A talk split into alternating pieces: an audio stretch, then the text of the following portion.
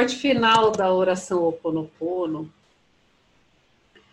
ela inicia, né? Para concluir, digo que essa oração é minha porta, minha contribuição à tua saúde emocional, que é a mesma minha. Então esteja bem. E na medida em que você vai se curando, eu te digo que eu sinto muito pelas memórias de dor que compartilho com você. Te peço perdão por unir meu caminho ao seu para a cura. E te agradeço por estar aqui para mim e te amo por você ser quem é. Então, essa parte final do Ponopono, ela é muito bonita.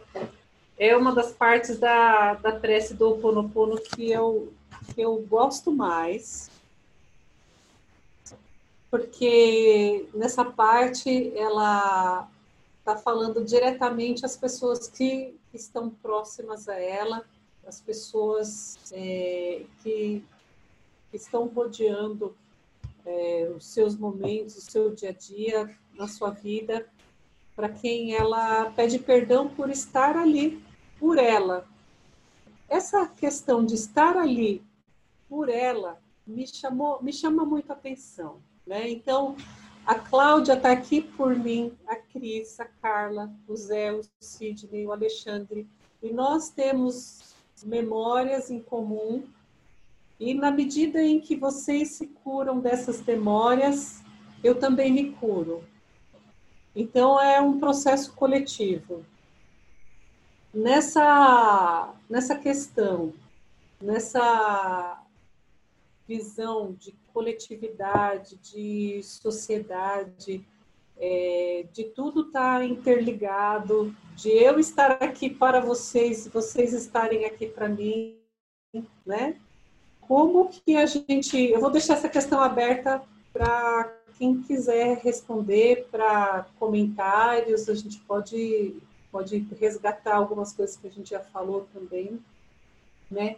Como que a gente pode ver hoje essa reunião, né, tendo tantas coincidências, né, a questão da Semana Espírita ser sobre o perdão, a, toda a situação que a gente vem passando no mundo, da, da questão da intolerância, a nossa própria história, né, que tem muitas questões que ficaram intrincadas no passado e fazem parte da história de qualquer pessoa, qualquer pessoa que esteja junto com outra na, no relacionamento vão acontecer coisas boas e coisas ruins, né? Isso faz parte da natureza humana que ainda é imperfeita. Então, ao mesmo tempo que a gente se machuca, a gente se cura. Mas vocês têm que estar aqui porque eu machuquei vocês e a partir desse momento eu estou aqui para a cura de vocês. Né? O que vocês pensam sobre isso? É profundo isso, né? Assim, é, esse, esse pensamento é bastante é, profundo, porque é bem isso mesmo, né? A gente está quando a gente cria, é, é, eu acho que a gente está cada vez mais entendendo que nós, nós somos um coletivo, né? Que, que nós estamos sim interligados, como o Zé falou do efeito borboleta, tem tudo a ver, né? Com a gente e com tudo que a gente passa. E, e é claro que à medida que a gente vai se curando, a gente também vai reverberando isso. Mas é, eu entendo também que a cura é uma coisa pessoal, individual. Né? Às vezes, a, a, alguma pessoa pode ainda sentir algum tipo de é, ter alguma memória negativa comigo e ela não se curou, mas eu me curei, né? dessa relação que não é uma relação positiva. E aí, quando eu me curo, eu me liberto, né? E não necessariamente é, a pessoa que, que eu não tenho mais aquele tipo de sentimento tá, tá liberta, porque quem precisa dessa liberdade é ela mesma. Ninguém vai libertar ela, ela tem que se libertar, ela tem que encontrar o caminho que vai quebrar essas amarras e que vai transformar tudo isso em luz e liberar essas memórias, porque é exatamente isso, gente. A gente carrega tudo isso aqui nas nossas costas e não é só o que a gente tem nessa encarnação, são todas as outras encarnações, né? Então, se você libera isso, você consegue é, é, caminhar muito mais é, rápido e mais assertivo, né? Do que quando você tem aquele milhão de coisas ali trazendo. Mais o processo de cura, apesar da gente ter uma reverberação coletiva, de, da gente ser egrégora também, eu acho que é, é individual. E aí você precisa se curar. E aí você vai curando. E aí você vai entendendo e, e perdoando. O perdão é uma coisa muito pessoal, né? É, então, é, é, é o perdão é uma da. Eu, eu penso que é uma das coisas mais difíceis, né? Porque muita gente diz que perdoa e não perdoa, porque aquela memória fica. Você sabe, assim, eu acho que uma coisa legal do Ho'oponopono é que ele, ele fala que você libera essa memória e você não lembra mais daquilo. Porque você liberou, aquilo não te faz mais sentido, não pertence mais a você. Agora, quando você tem uma memória que fica ali, ó, sabe? Aquilo não, você não perdoou. Você pode até ter começado o processo de cura, mas você ainda não se curou. Você vai estar totalmente curado quando você. Não tem gente que chega para você e fala assim: nossa, poxa, pisei na bola com você, me perdoe. E você fala: pô, mas nem pensei, nem vi, nem prestei atenção no que você fez. Aquilo não te atingiu. Aquilo não é uma coisa que te atinge mais, mas se você ainda tem aquela memória, é porque com certeza aquilo ainda te fere de alguma forma. Então é isso que a gente tem que trabalhar. Mas não é uma coisa que a gente, ai, pronto, eu, liberei a memória, ela foi embora, ó, que nem um balão. Não é assim que acontece. A gente tem que trabalhar o interno e é um processo de cura individual. É a cura e a, a cura, a cura da culpa, a cura da a cura não isenta a responsabilidade também, né? Então, se você fez parte daquele processo e você tem alguma responsabilidade por aquele processo, você se libera da culpa, mas a responsabilidade permanece. Então, a ação ela é propositiva, é construtiva. É, você deixa de ter uma atitude destrutiva consigo mesmo. Posso meter o dedo aí? É, isso é um, uma coisa que eu falo muito ultimamente e acho que tem reflexo no dia a dia. Quando, diante de um problema, se você a, a tendência natural da maioria das pessoas é a primeira coisa é achar um culpado, entende? Ao invés de resolver o problema, ela, ela gasta muita energia, ela eu inclusive, né? É, gasta toda a energia dela para encontrar quem errou, aonde foi o erro, por que, que a pessoa fez aquilo, etc. E tal. Quando, na verdade, é, deveria resolver o problema. E, essa, e a pessoa entender a diferença entre culpa e responsabilidade faz uma diferença enorme na vida dela. A, a culpa é, você se coloca muito na posição de, de juiz, né? Que ah, a culpa é de fulano, né? Ele que errou. Você está julgando aquela pessoa, mesmo que tenha sido um erro é, não tão grave. Mas a gente tem, tem a tendência a, a problematizar as coisas. Quando você limita só a responsabilidade, é a responsabilidade pelo ato, é a consequência. Não tem outra acusação ou outro, outra caixa para carregar, né? outra mala para carregar. Isso facilita a vida de, de uma maneira enorme, eu acho. E não é para apontar o dedo, nem quando você encontra o responsável ou você assume a responsabilidade, você não está sendo altruísta, nem nada disso. Você está só dando o valor devido a algo de ruim e não maximizando ele. Eu acho que entender essa pequena diferença, que parece ser mera semântica, é, faz uma diferença na vida absurda. Vou puxar um pouquinho o início da nossa discussão quando nós estávamos falando de relações, né, e interconexões. É... Vocês têm ideia de quando vocês decidiram participar do que nós estamos fazendo hoje? Foi na, naquele momento que a gente teve a ideia? Acho que não, hein? Essa... Break your tweet. É, por aí.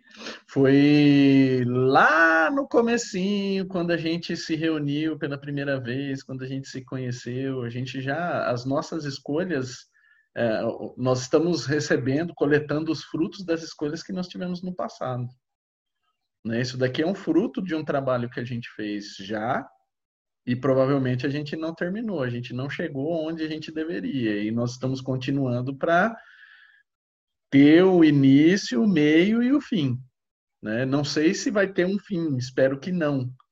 Né? Que venham outros depois da gente e continuem o contestação, é, essa discussão, continuem levando isso para mais gente de, de forma contínua. Mas não foi uma decisão que nós tomamos lá em junho e julho. Foi uma decisão que a gente tomou há muito tempo atrás. E isso olhando único exclusivamente com a visão material limitada que nós temos hoje. Porque se a gente for transcender, provavelmente é uma escolha que a gente tomou muito antes de estar aqui. Ó, eu lembrei aqui, já que o tema é perdão, estava comentando, acho que não sei se, se a gente chegou a gravar, acho que não em off. Eu estava tentando lembrar o nome de um filme que eu assim, assim preparem os lenços porque assim é para você chorar litros. Chama-se A Cabana.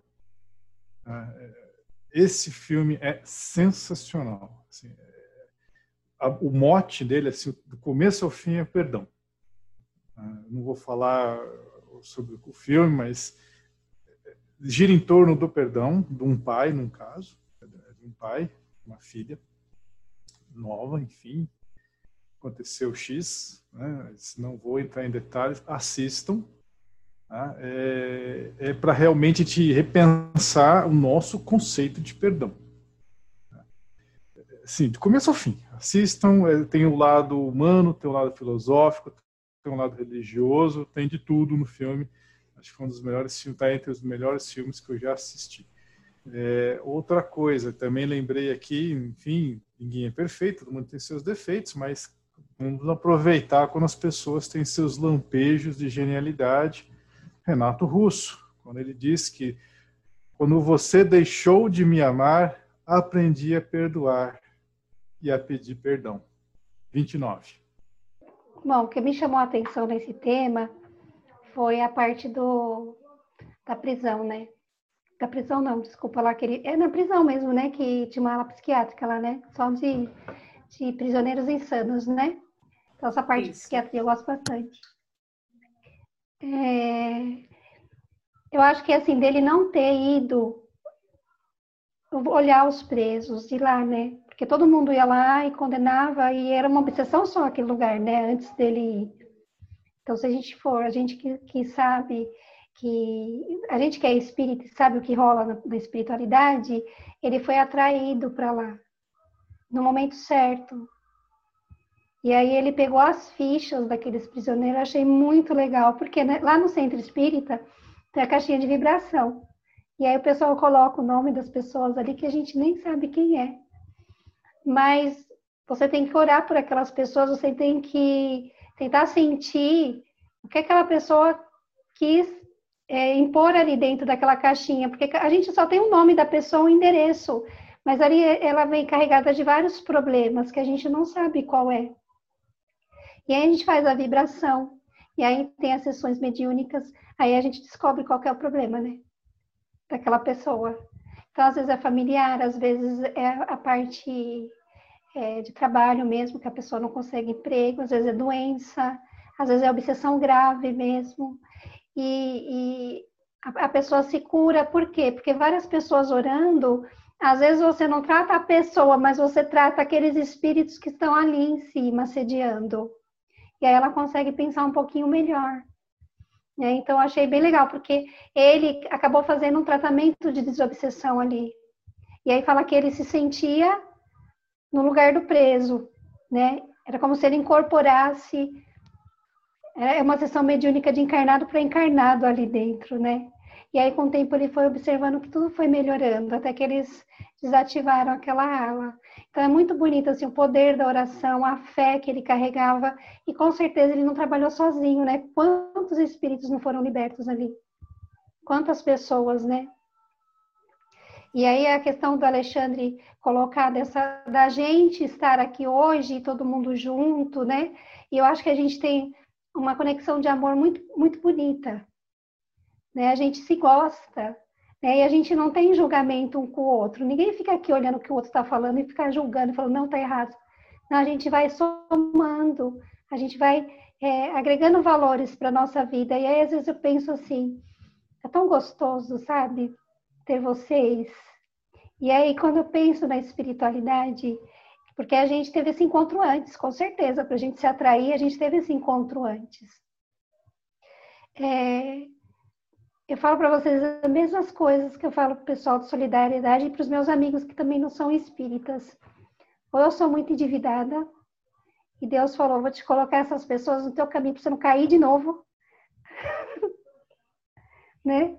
porque a coisa tá feia pro teu lado, né? Então, a misericórdia divina mesmo, ou eu sou muito abençoada, porque, gente, eu, eu posso bater a mão no peito e falar, eu tenho verdadeiros amigos, eu tenho pessoas com que eu posso contar, eu tenho pessoas que oram por mim todos os dias, e eu tenho pessoas para quem eu orar todos os dias. E isso é muito bom, gente, é muito gostoso, sabe? E saber que isso não começou aqui na Terra, que a gente já fazia esses encontros lá na espiritualidade, é muito legal. É muito bom ser espírita por isso, né? E saber também que vai ser eterno isso. A gente vai estar lá, quando a gente for anjinho, a gente lembrar dessa encarnação. Lembra quando a gente se encontrou? Quando a gente ainda estava lá, seres imperfeitos, né? Hoje nós estamos aqui fazendo algo maior pela, pela humanidade, né? Lá a gente estava fazendo por nós, agora a gente está fazendo pelos outros. Acho bem legal. Não, e, é, e, esse microcosmo aqui, né, que a gente, como a Carla falou, a gente se entende, a gente perdoa, a gente não julga, etc. E tal. É, seria tão bom se a gente pudesse aplicar isso no dia a dia com todo mundo, né? Então, assim, a mesma condescendência, a mesma paz de espírito, a mesma é, tolerância que a gente tem um com o outro aqui, é, seria tão bom se a gente conseguisse fazer isso com todo mundo, né? Porque daí seria natural, né? Mas a gente ainda precisa fazer força. Né? Tem uma coisa que a Carla falou da questão da quando o médico, né, foi no hospício, no hospital psiquiátrico prisional. Ele, quando ele lia né, sobre o paciente e ele tinha algum sentimento em relação a ele, como é que ele entendia? Ele, ele entendia que ele tinha responsabilidade pelo paciente estar tá naquela situação também. Então, isso remete a uma responsabilidade de coisas que ele nem lembra de encarnações passadas. E quando você fala dos obsessores que os pacientes tinham, provavelmente né, essa cura ela veio por uma desobsessão coletiva mesmo. A responsabilidade que também ele tinha em relação a esses obsessores e que com essa consciência que ele foi adquirindo de paciente em paciente, de todos os sentimentos que ele tinha em relação a esses pacientes e fazendo essa limpeza de perdão, de auto-perdão e de perdão, né? De coisas que ele talvez nem soubesse conscientemente que tivesse acontecido em encarnações anteriores. O que ele tinha consciência era só do sentimento que ele tinha em relação ao paciente em algumas situações. Então, assim, é, às vezes a gente cruza com uma pessoa no trabalho, a pessoa acabou de chegar no trabalho, né? Primeiro dia dela no trabalho, a gente já sente uma antipatia natural por essa pessoa.